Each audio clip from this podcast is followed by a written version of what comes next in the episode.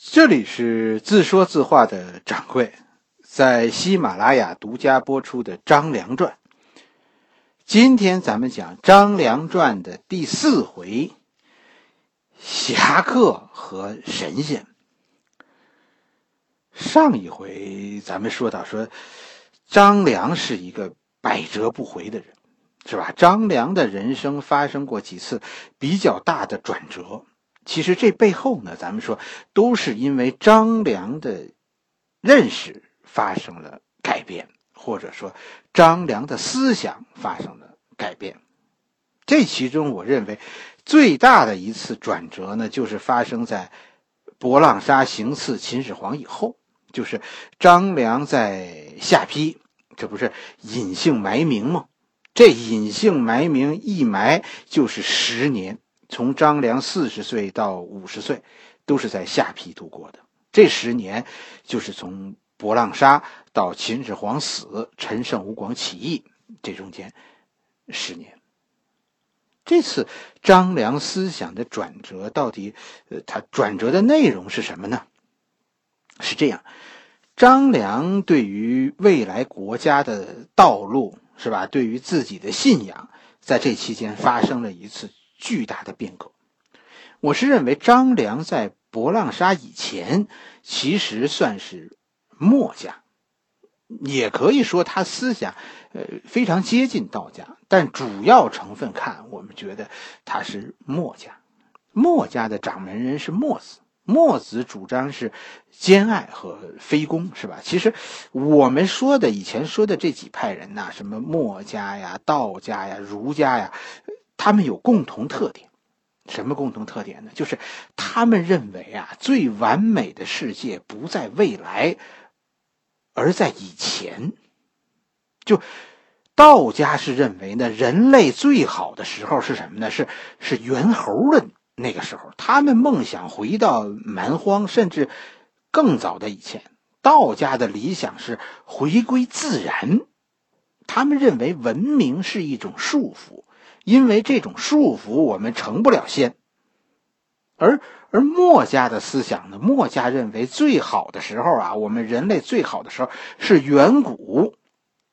那个时候，我们人与人之间的距离非常远，所以互不侵犯。所以墨家认为，我们最好是回到远古时候。孔子的理想呢，就比较近，是吧？他认为，呃，最好的时候是是周。是周朝的初年，这几个位，他们都是走回头路，是吧？只是是走多远不一定。为什么说张良一开始是墨家呢？其实我这么说还是有我一点道理的，因为张良曾经是侠客，在春秋和战国呀，侠客是墨家人的代名词。墨家和侠客有什么关系呢？墨家是主张无政府主义，主张你啊拥有强大的力量，但你不对外行使；主张兼爱，就是无差别的爱，四海之内皆兄弟。这些都是侠的信仰。侠最早出现在春秋，战国曾经盛极一时。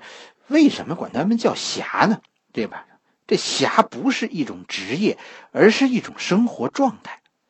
侠是那种有武功的人，在那个时候，侠就是就是超人，是吧？就是就是蜘蛛人、Superman、奥特曼。一句话，一般人你根本管不了侠。你要是武功好，在那个时代，政府都拿你没辙。就这帮人，因为自己身负绝学，而认为自己啊凌驾于政府之上，无政府主义者。在战国，侠最后成为一个群体，也形成了纵贯中国历史，跟着我们中国人的脚步一步走来，又跟着我们的文化传编到全传播到全世界的所谓的侠文化。司马迁在《史记》里。专门有游侠列传，侠客专指那些有武功但不肯为朝廷出力的人。游侠列传中的第一句话，就司马迁《史记》当中《游侠列传》的第一句话，就是引用了韩非子的那句名言，哪句呢？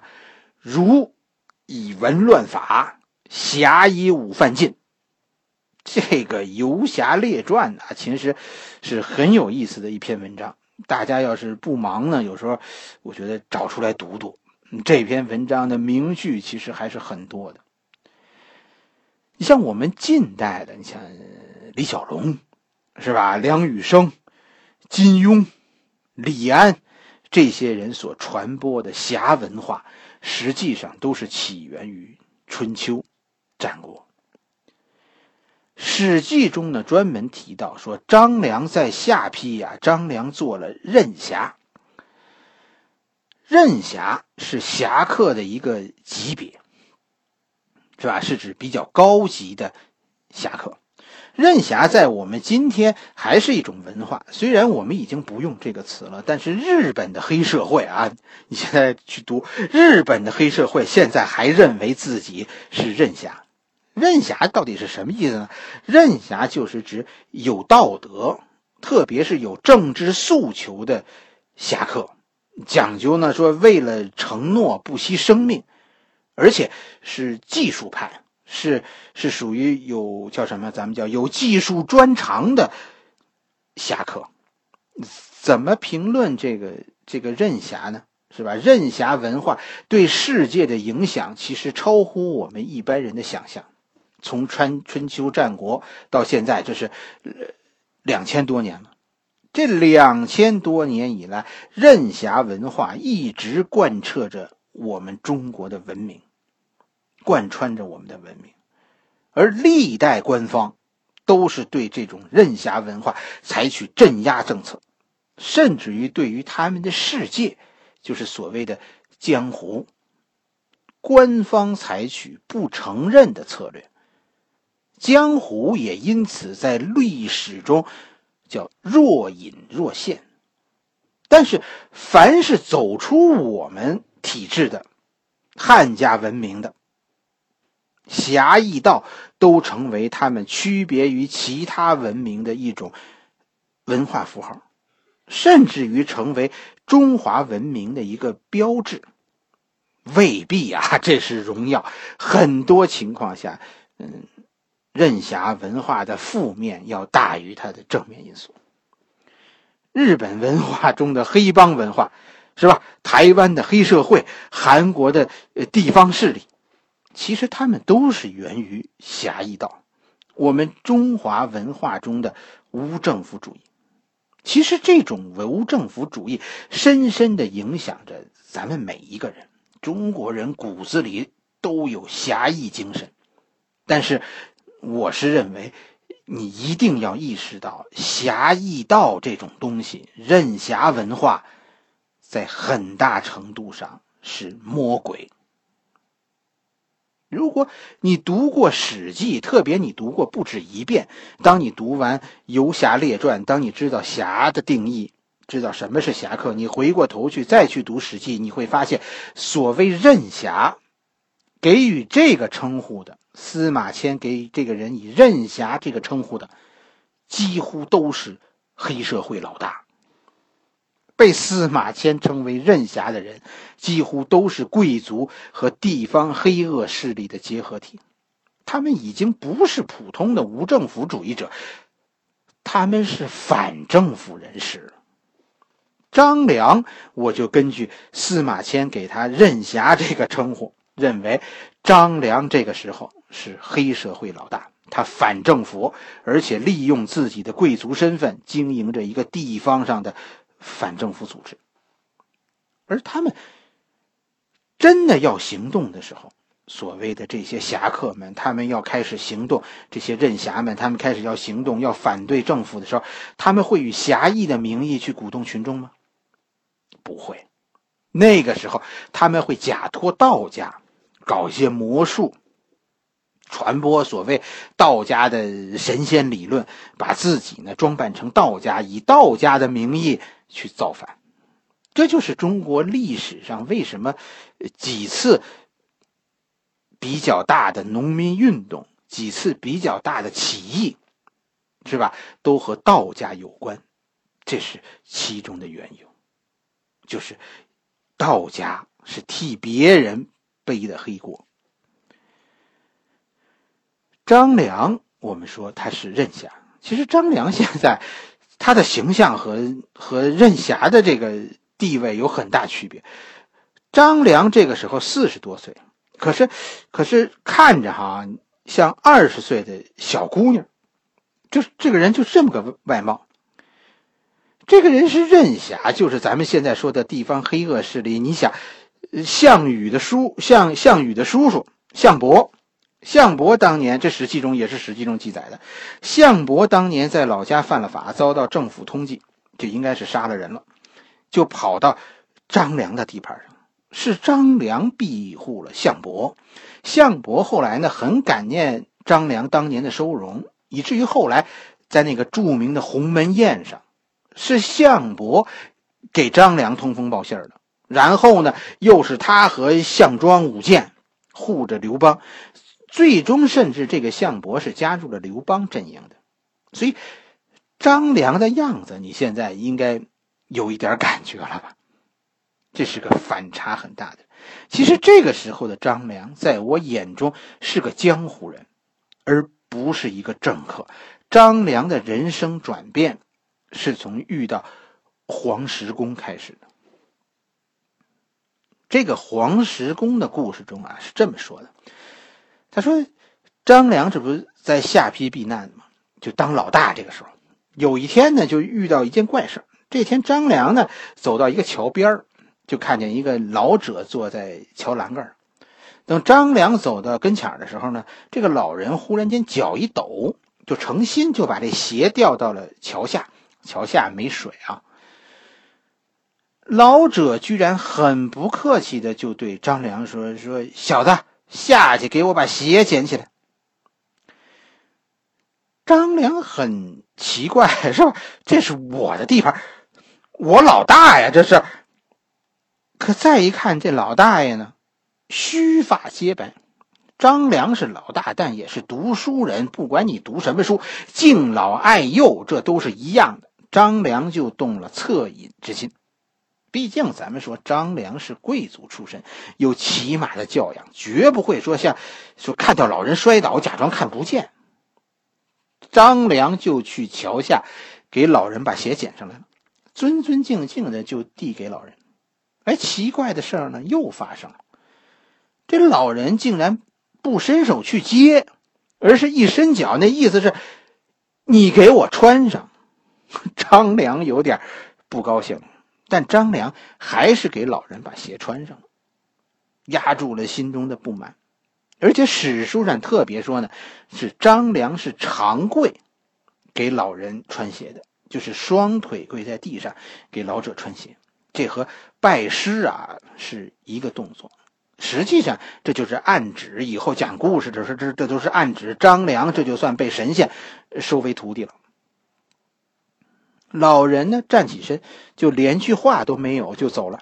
张良觉得很奇怪，是吧？就在身后看着老者，老者走了一里地，说是又折回来。张良还在原地郁闷呢，这这算怎么回事？看老人回来，张良可能很紧张，这这是要来讹我的吧？张良不会这么想啊，这是我瞎说的。老者来到张良的身边。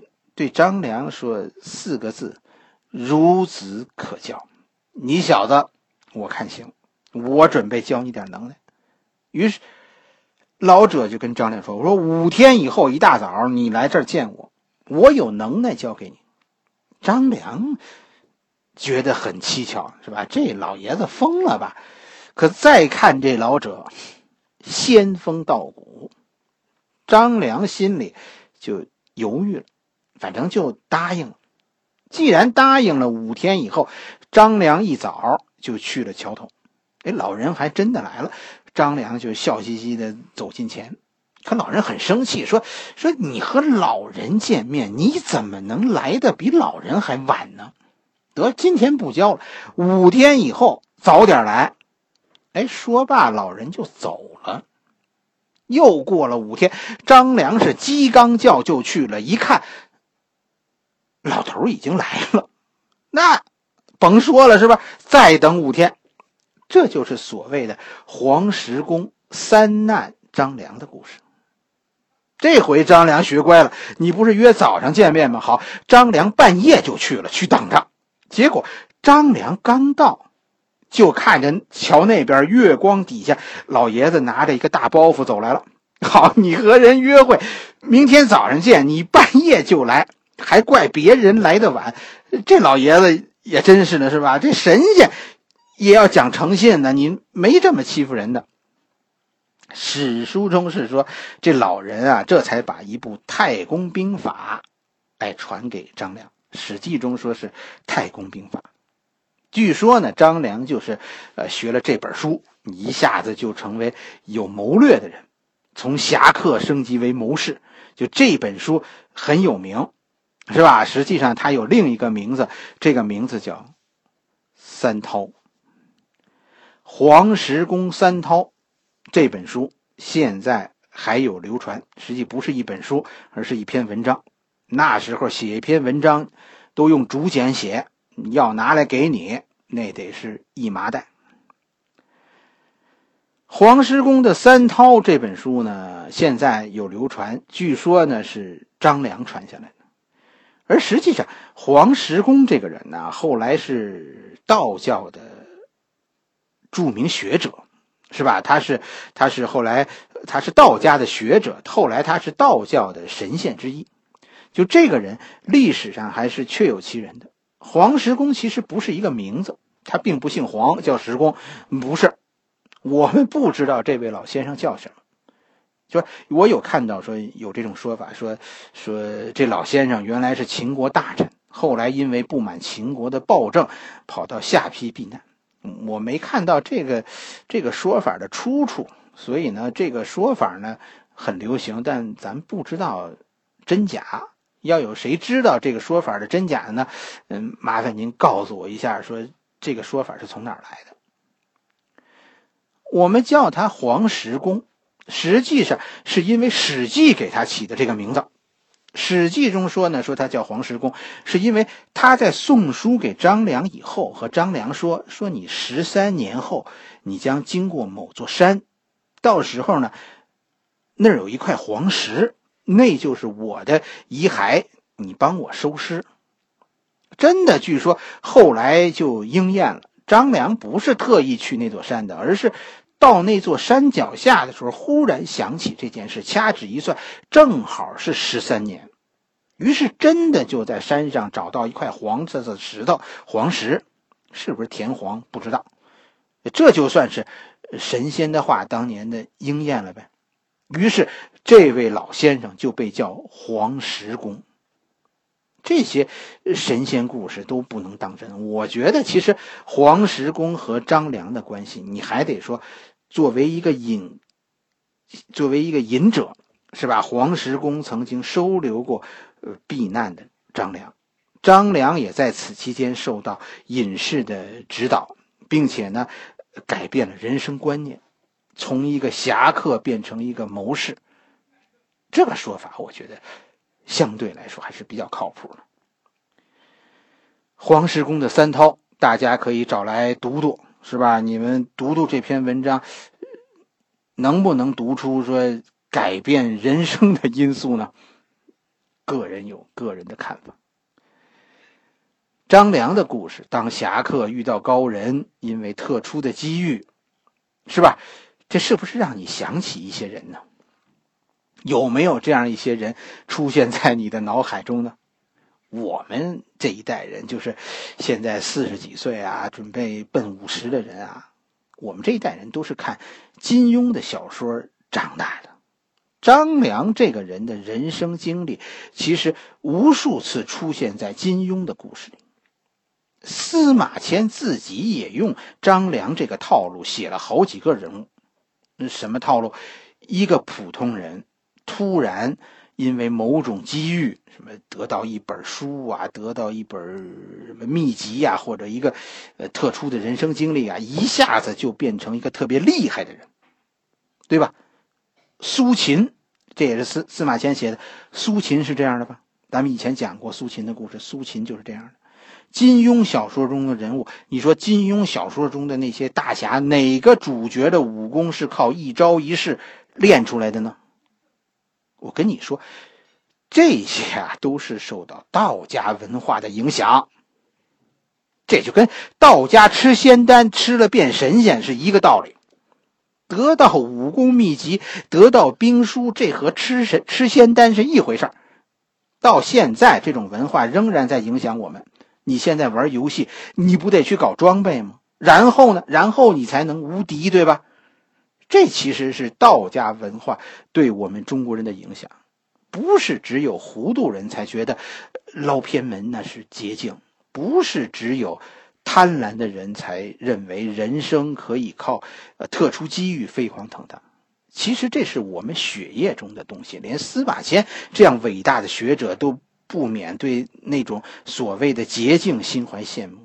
连金庸先生这样当代的大文豪都不自觉地流露出内心对捞偏门的向往。儒家和道家在我们的心里是混在一起的，分不开的。哪些是儒家的思想？我给你仔细说说，是吧？咱们分分，我们心里哪些是儒家思想，哪些是道家思想？哪些是儒家？当你打不过别人的时候，儒家思想告诉你回家去练，然后跟他再打，然后呢再打，再打，只要不死，下一次我还来。这就是儒家思想，因为儒家认为你心中的正义会积累，会越来越强大，直到你胜利。你胜利了，就证明儒家说对了。日常中，儒家是要你守本分、勤奋，累死拉倒。道家是比较诡异，是吧？它比儒家诡异的多。斗智不斗力，人生是不确定的。你知道哪一天轮到你走运呢？你的这样的思想都是源于道家的。道家学说对于年轻人其实不是一种好的教育。似乎人生有捷径，但其实我们中国人的一生啊，都在找捷径，常常因此耽误了正事儿。就人生，尤其是年轻人、小孩子，还是说踏踏实实啊，一步一步走来，这比较踏实。我这辈子就我的经验，你说仙丹有吗？没有啊。人生没有捷径，找捷径谋求速成，这是道家文化对我们的影响。《史记》和武侠小说有相通的地方，是吧？其实何止这些？只要你想通了，我们和古人一脉相承的。张良的四十岁、五十岁。是吧？这段时间就游走在侠客和神仙的边缘，最终其实如果不出意外，这个世界啊，其实最终注定要少一个侠客，多一个神仙的。可是，在张良五十多岁的时候，偏偏这个世界出事儿了，出了大事儿了。好了，这一回我们的故事先讲到这里，下一回我们。继续。